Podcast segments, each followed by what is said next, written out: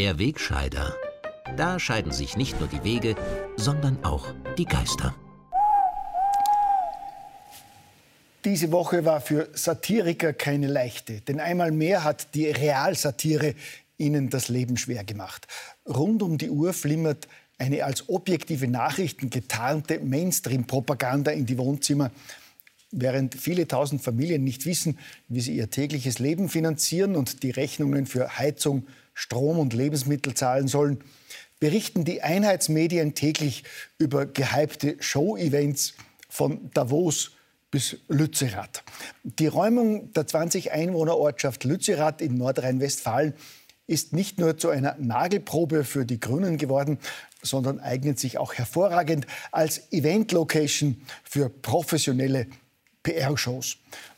Und wer hat PR-Shows in den vergangenen Jahren besser beherrscht als die heilige Greta, der Klimafanatiker und ihre professionelle PR-Familie? Also hat Greta Thunberg auf dem Weg zu ihrem PR-Auftritt beim Weltwirtschaftsforum in Lützerath Station gemacht, um dort einen noch größeren PR-Auftritt zu inszenieren, den die Mainstream-Medien dankbar weiter transportiert haben. Die ersten Schlagzeilen kündeten davon, dass sich die Klimaikone, um die es zuletzt recht ruhig geworden war, leibhaftig unter die friedlichen Lützerath-Aktivisten gemischt hat. Nachdem Greta die deutschen Grünen in Sachen Braunkohleabbau als heuchlerisch bezeichnet hatte, setzte sie vor Ort zum nächsten gefinkelten PR-Coup an.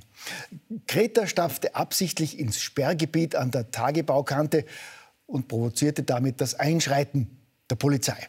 Kurz darauf haben Qualitätsmedien rund um den Globus aufgeregt berichtet, dass Greta Thunberg in Polizeigewahrsam genommen wurde und dass die Polizei Greta angeblich geschubst oder weggetragen hat.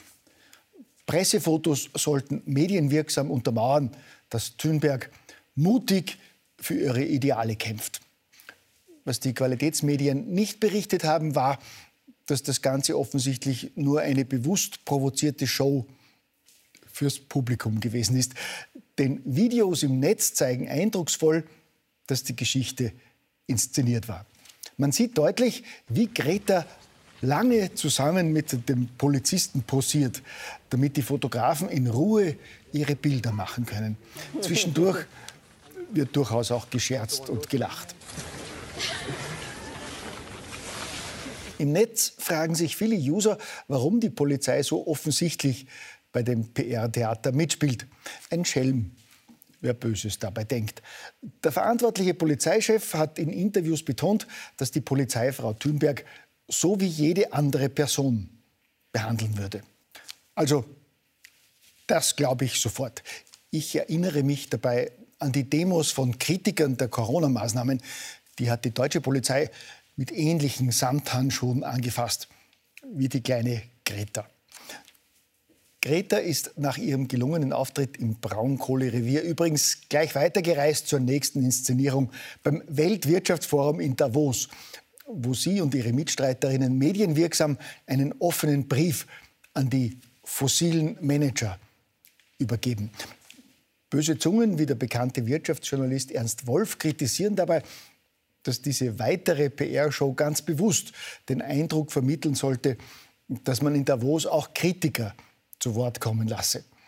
In Wahrheit sei Gretas Panikmache Teil der Agenda beim WWF und diene nur dem beabsichtigten CO2-Ablasshandel. Ja, das ist natürlich eine gemeine Unterstellung. Sowohl Klaus Schwab und seine Kumpane als auch Greta und ihre Familie sind über jeden Verdacht erhaben und meinen es zu 100 Prozent ehrlich. Gell? Das sieht man ja nicht zuletzt an der Tatsache, dass die Teilnehmer des Weltwirtschaftsforums neben Ukraine-Krieg und Inflation heuer einmal mehr vor allem diskutieren, was man gegen Klimawandel und Umweltverschmutzung unternehmen kann. Unsere Generation steht an einem Wendepunkt. Sie ist konfrontiert mit existenziellen Problemen wie Klimawandel und Umweltzerstörung. Ja, und weil die Wirtschaftskapitäne, Politiker und Journalisten darüber nicht nur reden, sondern auch mit gutem Beispiel vorangehen wollen, sind die meisten Teilnehmer vorbildlich mit Privatjets angereist. Heuer waren es so viele wie noch in keinem Jahr zuvor. Dabei waren es schon im Vorjahr mehr als 1000 Privatflugzeuge, mit denen die Teilnehmer angereist gekommen sind. Gut die Hälfte davon waren Flüge aus Nachbarländern. Die kürzeste Flugstrecke ging über 21 Kilometer. Da ist eine Anreise mit der Bahn wirklich nicht zumutbar. Heuer sind übrigens auch der deutsche Gesundheitsminister Karl Lauterbach und der grüne Klimaschutzminister Robert Habeck exklusiv mit dem Businessjet nach Davos eingeflogen. Ich finde, das ist ein schönes Beispiel dafür, wie Politiker den Bürgern mit gutem Beispiel vorangehen können. Gut, in Sachen Beispielwirkung und glaubhaft Versprechen einzuhalten, sind die Grünen für mich zurzeit ohnehin einsame Spitze.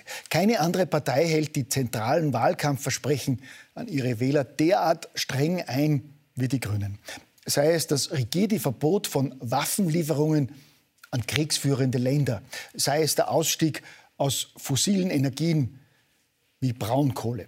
Auch die österreichischen Grünen geben sich redlich Mühe, mit ihren deutschen Gesinnungsgenossen mithalten zu können. Auch unsere grüne Umweltministerin fliegt im Privatjet zu arabischen Musterdemokraten, um umweltfreundliches Flüssiggas einzukaufen.